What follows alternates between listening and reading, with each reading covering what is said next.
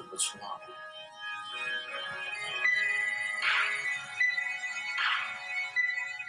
我去满洲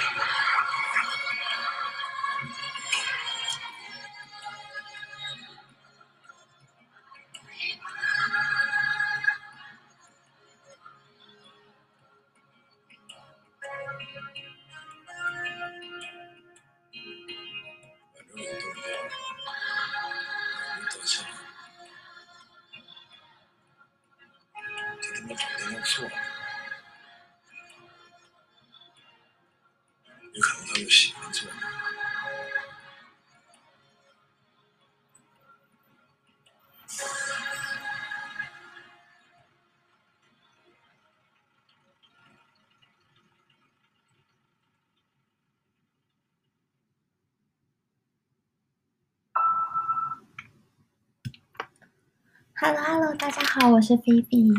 今天的十点一刻，突然很想要跟大家介绍一下二零一八年金马奖得奖的一部作品，它是第五十五届最佳剧情片《大象席地而坐》，导演胡波就只有留下这么一部作品，那享年二十九岁。那时候，呃，很争议的是，他这部电影片长大概，我如果没记错的话，大概是两百三十四分钟，两百三十四分钟，大概四个多小时的电影。然后，呃，当然很多，不管是这，当然对电影院来说也是一个算是。前无古人后无来者的一个挑战，因为你要怎么样让观众愿意坐在那边看一部四个多小时的电影，然后再来就是对发行商或是片商这边来说，都会觉得你这部电影一呃超出预算不讲，就是在就是你要用什么吸引观众？怎么会有个题材可以拍到四个小时多？那我必须先很就是庆幸我自己那一年，就是在二零一八年那一届金马影展的时候，我是真的非常很有耐心的看了很多入围或者是得奖的作品，所以我也有看到了这一部。然后那时候我觉得说，天哪！就看完之后就瞬间理解，就说没有办法剪得更短了。因为呃，一般比较常见的电影片长大概最多最多两个半钟头，已经近乎挑战一个观众的耐心的极限，而且那一般还会是否商业片、商业娱乐性质的电影。后后期当然会有漫威，就是复仇者联盟这样子，他拍了很就很长。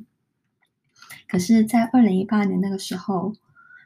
大象席地而坐这一部真的是让大家蛮 shock 的，而且最我觉得最厉害的是，他在这两百三十几分钟的电影里面，他其实是一个很，他没有用很夸张一些渲染的手法或者是特效，然后他只是用一个非常平铺直叙，就是如果你真的要很简单的形容，就是其实用一个很平铺直叙说故事的方法，但是你看完之后，你内心的震撼感是久久不能自己的。就好比说，呃，因为我今今天开始收到信，就是要开始办今年的金马影展，然后就不知道为什么就突然想到二零一八年大象席地而坐，然后就很想要。介绍给大家，希望那时候觉得自己没有耐心的人，现在都可以静下心来，然后来观赏这部电影。再加上它在呃一些播放平台啦，或者是相关的碟片都会有出来，所以大家可能就是可以在家用比较 free 的方式来观赏它，而不是强迫自己坐在电影院里面坐那么长时间。那刚刚片头两分多钟是那时候这部电影剪接的预告。那当然，呃，一方面我们想要表达它的完整性，所以是整段完整的预告都有呃播放出来。然后再来就是说，为什么我说这部电影很厉害？就是到现在过两年，看到金马影展的时候，我第一个就是直接跨到二零一八年，然后直接就忽略了。去年的二零一九，呃，当然，一方面我觉得二零一八年那一年的竞争其实真的很激烈哦。除了还有除了大象席地而坐以外，那一年呃入围的还包括许多非常棒的作品，譬如说张艺谋导演的《影》。我也很喜欢那部影，但因为我们今天 没有要谈张艺谋导演，我们今天是要介绍《大象系列而作》。我现在只先大概就是简单描述一下那一年有多厉害。比如说还有后来的我们，他也是在那一届。然后范宝德，范宝德，我必须说，那的确是二零一八年非常厉害的国片。然后再来是，比如说风中有朵雨做的云。那最近那个吕乐导演他也有苏州河。要再重新上映。那苏州河是他的第一部作品，然后也是他呃，他比较擅长的是用爱情来巨细靡的去描述一个情感如何牵起每一个人的心啊、对，这也不是重点。然后再就是还有万玛彩蛋导演的《撞死一只羊》，然后包括毕赣导演的《地球最后的夜晚》。总而言之，二零一八年那一年的金马，其实真的是 所有佳片云集，包括我最爱贾樟柯导演的《江湖儿女》，然后徐玉婷导演《谁先爱上他》超棒，然后再就是还有《暴雪将至》，然后《我不是药神》这些。那为什么会特别提到大象席地而坐？原因就是两百三十几分钟，你以为他是讲了一个很多天。但其实它就只是一个日子，你可以说它很长，也可以说它很短。长的像是每一个节拍都沉重的，让你以为这是一生；短的是这部电影里面这么多的人物，但却只需要两百三十分钟就足够。什么是一生一世的荒唐？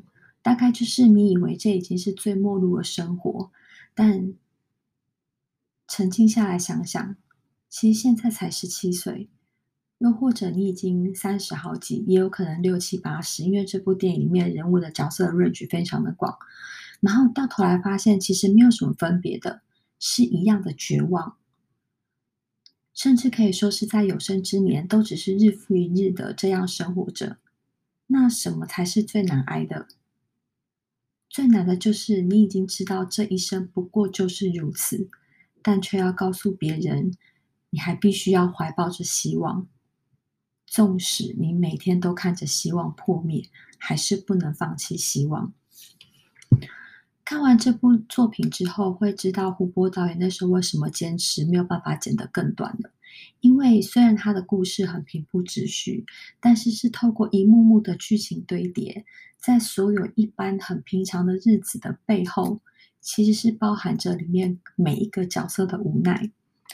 这个故这个这部电影的开头是这样子的，刚刚预告里面有提到，传闻里在满洲里有一只大象，他妈的动也不动的坐在那，有人捅它或者丢东西喂它，它也不动。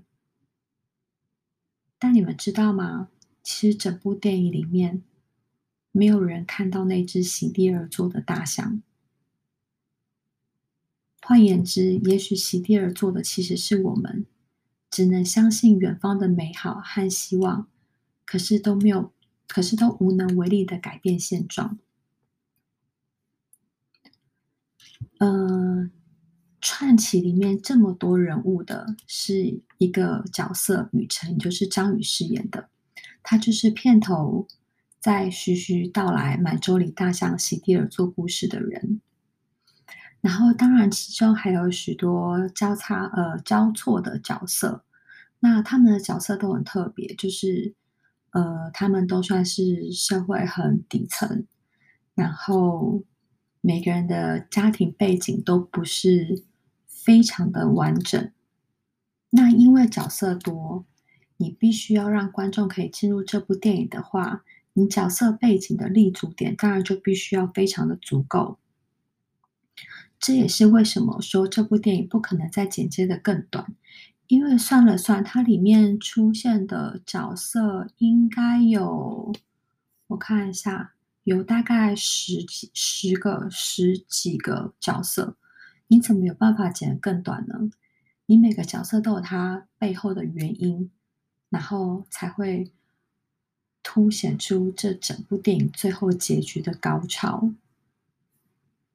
所以，当结尾的时候，老先生说：“对我而言，这几十年我都在为自己糖衣炮弹，以为换一个地方。”就有新的生活。其实人生最好的状态是，你站在这里看着远方，感觉那里一定比这里好，而不要过去。满洲里的那只大象算什么？它是一个让你对这社会仍存有渴望的虚无。在《大象席地而坐》这部电影里面，有非常多的小细节，其实都前呼后应着。当然，这也是导演非常细腻的安排。当你以为影中那些脆弱或是渺小的人们，其实不过就是整个世界下的我们，摆脱不了的现实，无力改变的窘境，就是一个又一个微小的我们，堆积出了席地而坐的大象的传说。呃，这边补充说明一下。胡波导演享年二十九岁。那《大象席地而坐》首次展，呃，首次播放在大荧幕是二零一八年的德国柏林影展。那这是他的首部作品，同时也是一座。所以，二零一八年金马奖得奖的那一年，呃，我们都没有荣幸见到胡波导演本人。那我们只有透过欣赏这部电影，然后和去阅读他后来开始被出版的书籍，才会发现胡波导演他，呃，他其实并不灰暗，就他人生观，你不能讲他灰暗，你只能说他非常的真实。他才二十九岁。但他已经看透了这个世界，就是对他告诉大家说，最好的方法就是你相信远方。但是很可惜的是，他自己已经没有办法说服自己去相信了。那在这部这部导演其实是出自于。胡波，呃，他在当作者的时候，笔名是叫胡谦，《大列洲》里面的一个短篇小说。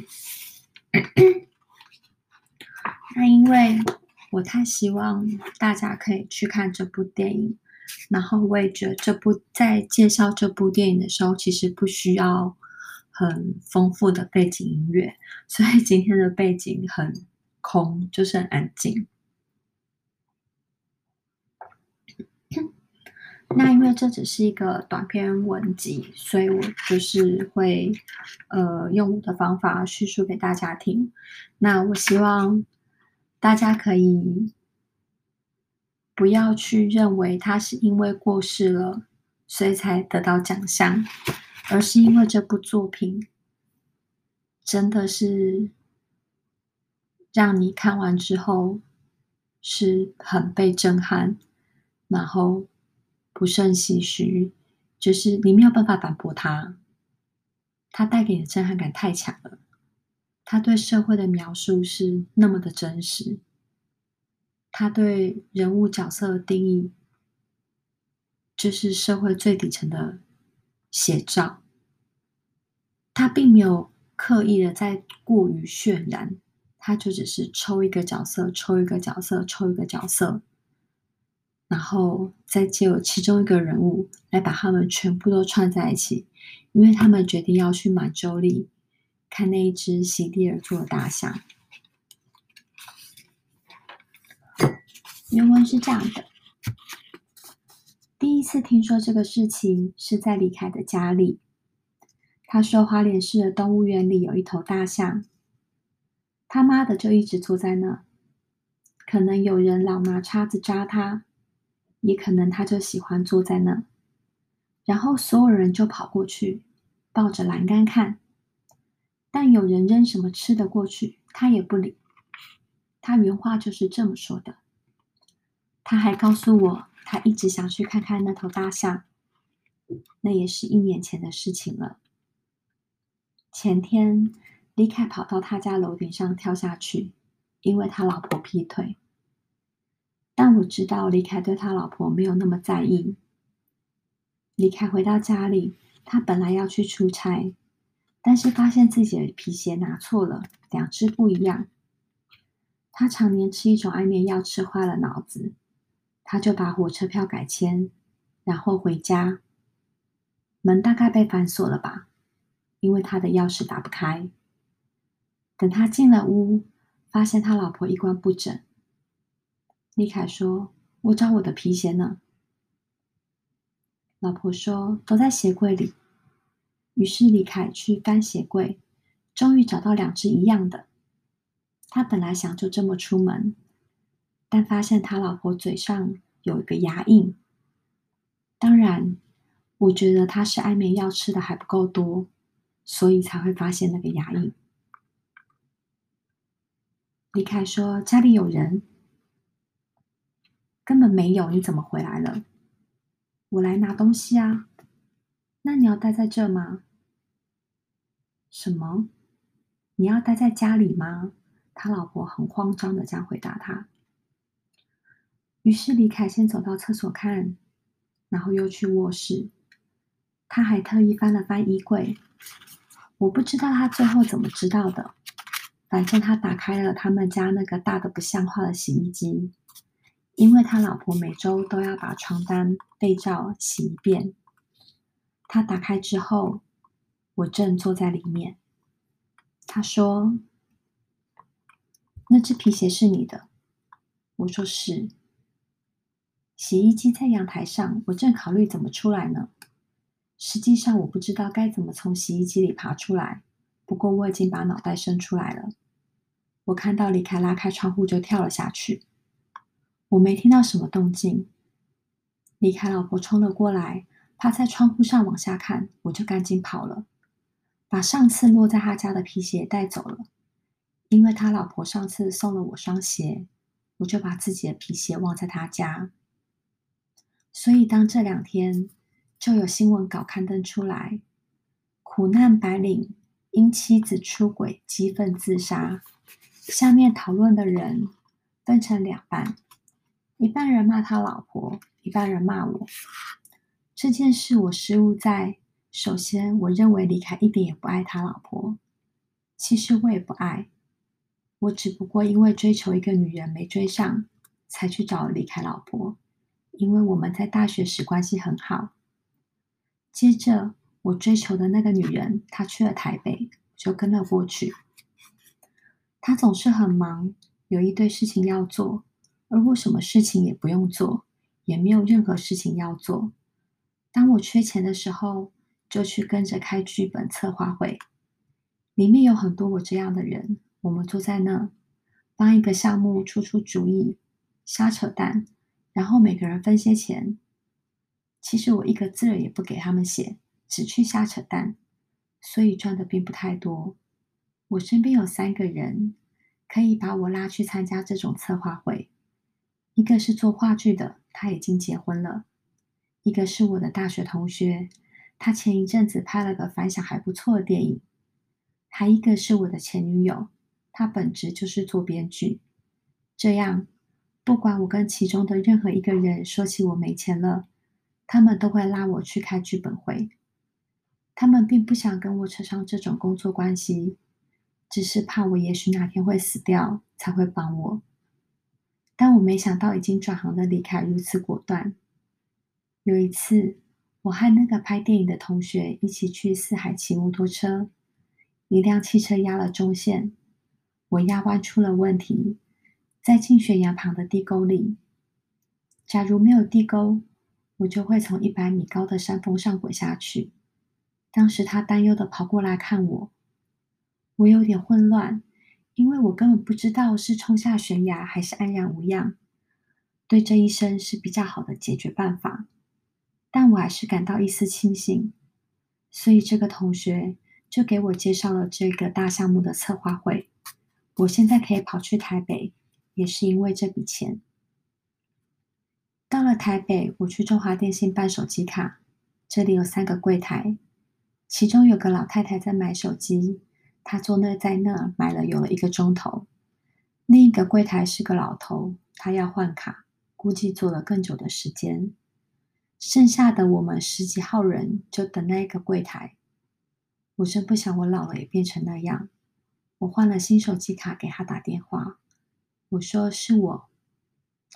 他也许并不想接到我的电话，淡淡的说：“你换号了。”没有，我到台北了。我在西门町的峨眉街换了手机卡，顺便来找你。他说：“疯了吧，我可没空陪你，行程很满的。”我央求他说：“没关系，吃个饭就行。”他说：“不行，今晚已经约了人，作家就是很傲娇，谈的并不顺畅。”我在哀求他说：“那吃个宵夜吧。”他说晚点联系，就把电话挂了。我去商店里买了双拖鞋，把离开家里拿回来的皮鞋换下塞进包里，但包里占据空间最大的就是这双皮鞋了。于是我要把它拿出来扔到垃圾箱里，倒不是因为在意李凯是否穿过。之后坐在一家超市门口买了一打啤酒，门口放着两个小圆凳子。我一个人占据了两个凳子，有个东南亚人想来坐，但我没有把啤酒拿下来。他站了一会儿就走。如果在他们老家，我可不敢这么干。我从下午五点一直待到晚上十点，中间去一家宾馆用了几次洗手间。我运气很好，离开的时候都没有人来坐这两个小圆凳子，这是我今年运气最好的事了。这是大象席地而坐短片里面的开端。那这一段的话，其实就是出现在电影里面的一段讲一段故事，很短很短一篇，在讲到张宇去见他之前女友这件事情。你说这部电影？怎么会因为我这样阅读个几页书就可以说服大家去看？但我想要表达的是，你听起来觉得很平凡无奇的故事，在电影里面也被拍得很平凡无奇。但是你不想去看看那只坐在满洲里的大象吗？那只只坐在那里一动也不动的大象。